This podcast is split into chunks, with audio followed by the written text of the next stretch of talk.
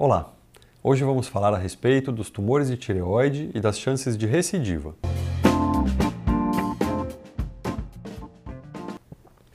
Meu nome é Arthur Vicentini, eu sou cirurgião de cabeça e pescoço e aqui no nosso canal nós falamos sempre a respeito do mundo da cirurgia de cabeça e pescoço. Então, das doenças, dos diagnósticos, dos tratamentos, dos cuidados pré e pós-operatórios, né? Então, todas essas questões técnicas aí a gente discute aqui.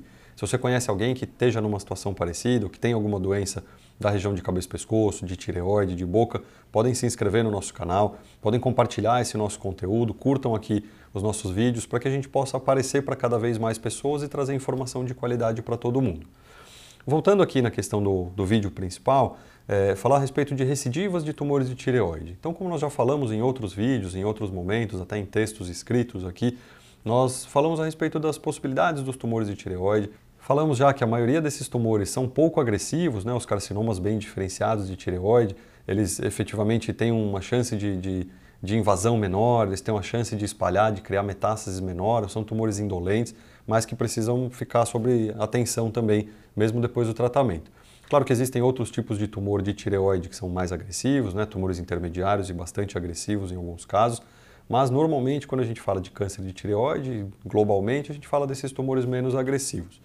Mesmo esses tumores menos agressivos, depois de tratados com alta chance de cura e etc., eh, o paciente precisa fazer um segmento e normalmente a gente faz esse segmento tanto com exames de imagem, com um simples ultrassom a cada três meses, seis meses, um ano, depende do momento específico, quanto com exames de sangue, que são exames que nos mostram aí a quantidade de hormônio que o paciente está tomando, se está de forma adequada e se tem algum sinal bioquímico, algum marcador bioquímico né, laboratorial de recidiva.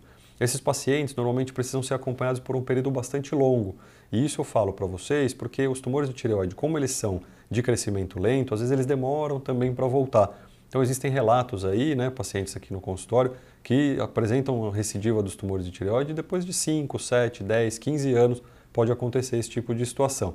Então, caso você tenha feito uma cirurgia de tireoide, faz o acompanhamento com endócrino, com cirurgião de cabeça e pescoço, é importante manter esse segmento, mesmo por um período mais prolongado.